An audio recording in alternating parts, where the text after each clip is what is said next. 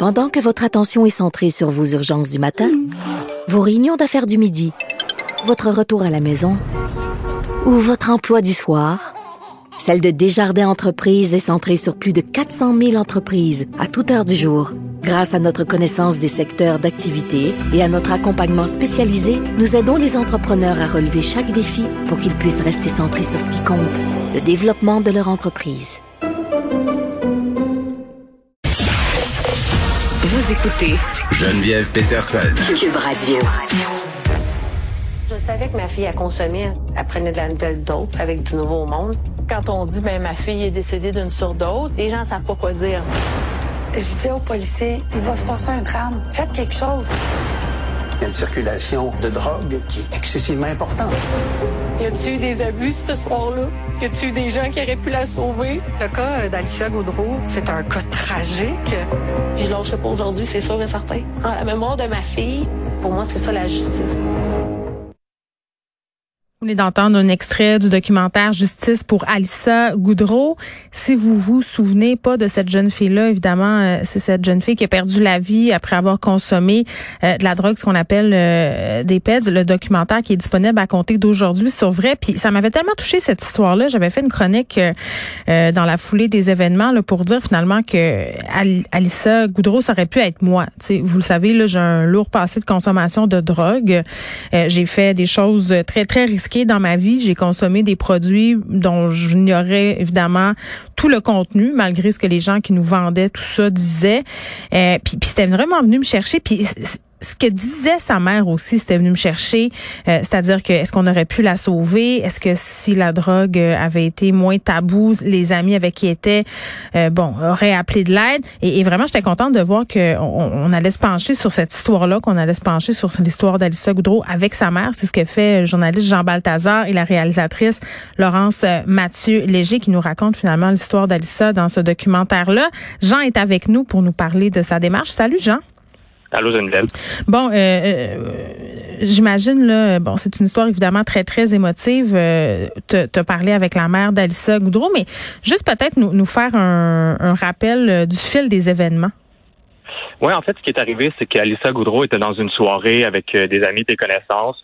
elle aurait consommé de la drogue, peut-être du Xanax, peut-être du speed. Je mm. dis peut-être parce qu'en fait, les enquêtes sont pas encore sorties, celle du coroner et celle de la mm. police. On parlait de euh, PEDS, là, une espèce de drogue qui ressemble au bonbon, justement. Là, ça, c'est, on sait pas, on sait pas encore. Non, exact. Là, okay. pense que c'est peut-être plus du Xanax, peut-être l'alcool, du speed. Donc, il y mm. aurait plusieurs substances. Euh, il n'y a pas eu de consommation, c'est sûr, lors de cette soirée-là. Euh, fait que ça, c'est le 4 septembre 2020, il y a à peu près un an. Mm-hmm. Et euh, Alissa fait une surdose et tombe dans un état, un état végétatif à partir de là. Puis finalement, elle décède quatre mois plus tard, le 9 janvier 2021.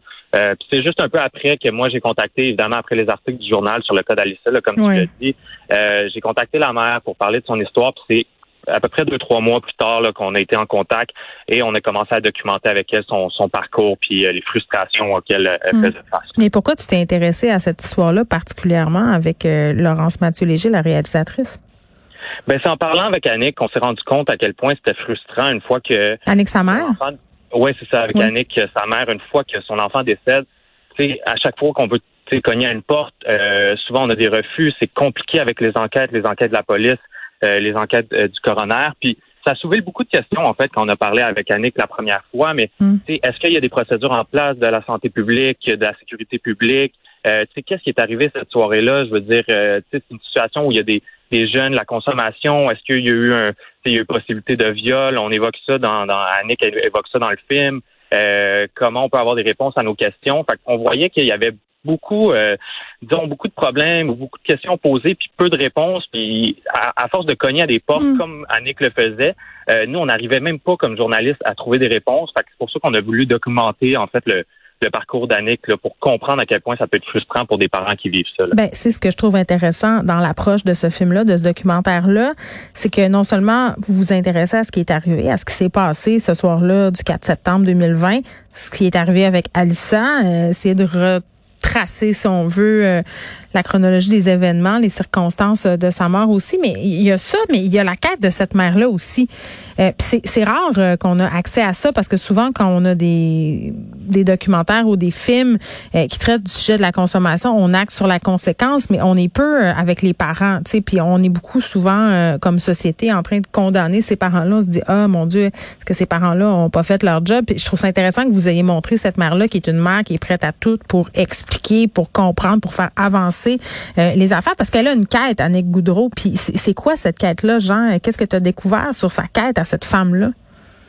Mais c'est ça, elle avait des réponses à cette soirée-là, voir ce qu'il y a des coupables, voir si, dans le fond, sa fille, comme tu l'as dit, aurait pu être sauvée durant cette soirée-là. Euh, puis c'est toutes des réponses que tu as quand tu as un cheminement à faire lors de ton deuil. Mm. Euh, puis nous, c'est ça qu'on voulait documenter. Il y a des gens qui auraient pu dire, ben, vous auriez pu attendre l'enquête du coroner, l'enquête de la police, mais nous, c'est pour ça qu'on voulait avoir accès à son intimité, elle a été vraiment généreuse. Puis je salue son courage, là, vraiment, de mm. nous avoir laissé comme sur les portes ouvertes euh, pour documenter tout son parcours. Mais c'est de montrer à quel point ça peut être frustrant quand, tu sais, on parle pas d'une petite situation, là, c'est ton enfant qui meurt d'une surdose, puis de voir à quel point ça peut être frustrant que, que des gens qui n'ont pas d'empathie dans le système, mm. euh, c'était vraiment ça qu'on voulait montrer en fait dans ce documentaire-là. Oui, puis bon, euh, en, en, écoutant les sorties de cette mère-là dans les médias, puis en parlant aussi à des médecins qui sont spécialisés de la consommation, euh, tu sais, ce que j'entends souvent, ce qui ressort de ces témoignages-là, c'est justement le côté détabouisation de la consommation, stigmatisation des personnes qui consomment, décriminalisation aussi, parce que euh, moi, je, l'ai entendu Annie Goudreau dire à plusieurs reprises, ben si on était moins euh, frileux à parler de drogue, si les gens avaient peut-être pas eu peur des conséquences, s'ils avaient appelé l'ambulance ou la police, ben peut-être que ma fille serait encore en vie, tu sais.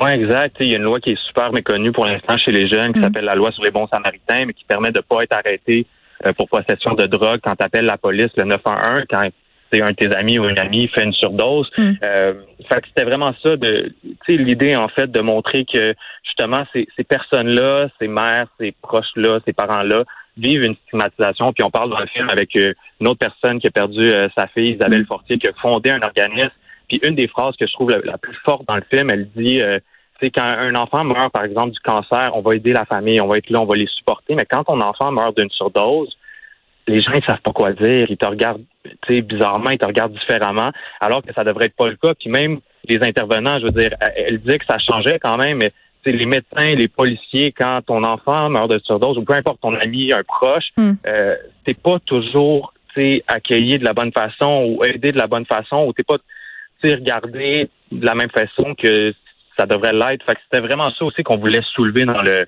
dans le documentaire là, à travers la quête. Mais qu'est-ce que tu veux dire? Tu veux dire que c'est comme pas une mort entre guillemets qui est noble de mourir d'une surdose, donc ça changerait la façon dont les gens abordent ça, abordent les, proches, mais même émanant euh, du personnel, mettons là, des gens qui sont en, charge d'aider ce monde-là? Oui, exact. Euh, c'est vraiment ça. Tu l'as bien décrit. C'est quand même surprenant, là. C'est pas des gens qui sont amenés à intervenir avec des toxicomanes? Ouais, ben, euh, tu sais, malheureusement, c'est c'est ça qu'on a qu'on a découvert un peu. Tu sais, il y a des policiers encore qui, il y a des préjugés, il y a certains médecins qui ont encore des préjugés. comme je dis, ça, ça tend à changer quand même. Il y a des améliorations, mais c'est ça que les intervenants dans le milieu nous disaient. C'est que euh, des fois, on n'a pas une approche euh, autant empathique mais on va vite, on catégorise. Oui, oui, on catégorise vite. Puis tu sais, je vais pas faire un parallèle boiteux, mais on l'a vu dans l'histoire de Joyce Echaquan aussi.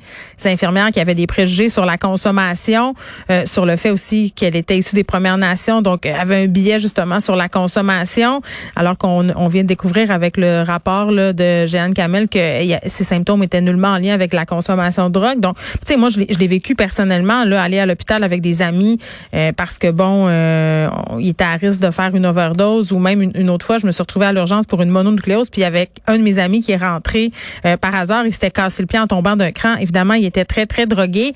Si tu avais entendu la façon dont le personnel de la santé s'adressait à cette personne-là, je veux dire, je comprends qu'elle était toxiquée, je comprends que ça fait perdre le temps aussi aux gens aux urgences. Faut que tu attendes qu'ils dégèlent, puis souvent, les gens qui sont sous influence n'ont pas une super bonne attitude. Mais c'est vrai que parfois, la façon dont, dont, dont on agit en contact des personnes qui sont intoxiquées, c'est pas très, très aidant, le gens.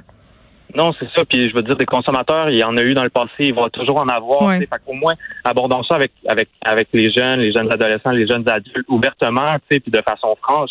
Il y a un intervenant qui nous disait, mais moi j'en parle, tu sais, elle disait, moi j'en parle à mes enfants. Euh, dès qu'ils ont 13-14 ans, parce que les, les gens vont essayer ça, puis avec la pandémie, des fois, il y a des substances de plus en plus dangereuses, il y a de la Puis il y a une augmentation de consommation parce que les gens sont déprimés, les gens se médicamentent eux-mêmes.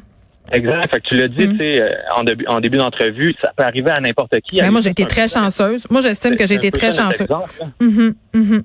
Euh, bon, là, est-ce que euh, tu me parlais de détails puis de circonstances un peu nébuleuses? Est-ce que vous avez réussi, puisque je comprends que cette mère-là a frappé à des portes, mais vous, vous êtes des journalistes, là. euh, est-ce que vous avez eu des réponses de la part des autorités? Est-ce que vous avez pu l'aider, cette mère-là, justement, à obtenir des un semblant de réponse ou une partie d'explication? Non, ben c'est ça. On a vécu pas mal la, même frustration qu'elle. Évidemment, les corps de police ne voulaient pas nous parler parce que l'enquête est, en- est encore en cours. Fait Ouais. nous, même si le documentaire est fini, on a, on a parlé, comme on a dit, cette, cette quête-là, puis ces frustrations-là durant euh, durant le temps Mm. qu'on qu'on l'a suivi. Mais je veux dire, nous, on va continuer à suivre cette histoire-là, puis voir quand l'enquête va, va sortir, autant celle de, de la police ou Mm. du coroner, ben s'il y a réellement des réponses aux questions. Il y a toujours des questions qui vont rester sans réponse parce que ça reste une soirée entre amis. euh, c'est difficile parce que tu sais. Comme il y a des gens qui étaient là, il y a des gens qui ont assisté. Euh, Est-ce que tu as parlé à des gens qui étaient là? Non, euh, c'est ça. On n'a pas de détails, puis euh, je veux pas comme journaliste, on peut pas nuire à l'enquête de la police, c'est ça le problème. Exactement, c'est ça. On peut pas s'immiscer non plus dans l'enquête. Euh, c'est pour ça qu'on attendait en fait la, la, la, la réponse des corps de Mm. police. Fait on va voir, mais c'est des processus tellement longs. Je veux dire, euh, ça fait à peu près un an que qu'Alissa a vécu sa surdose. Euh, tu sais, dans Mm. peu de temps, ça va faire un an qu'elle Eh qu'elle est décédée. Fait que je veux dire, Non, ça, peut ça dure encore un an, deux ans, trois ans. Euh, fait que c'est ça qui est frustrant aussi pour les familles, c'est qu'on aimerait ça que ça soit plus rapide pour commencer notre deuil réellement d'une certaine façon. Oui, puis c'est très difficile pour ces parents-là qui veulent avoir l'impression euh, de faire quelque chose que leur enfant, de guillemets, ne soit pas mort pour rien. Je me rappelle encore des images euh, d'Alissa Goudreau sur son lit d'hôpital euh, avec toutes les fils et tout ça, très touchant. Donc, ce documentaire-là qui s'appelle Justice pour Alissa euh, Goudreau, c'est disponible à compter d'aujourd'hui sur euh, sur euh, Vrai. Merci Jean Balthazar. Je souligne au passage le travail de Laurence Mathieu Léger, la réalisatrice. Merci beaucoup.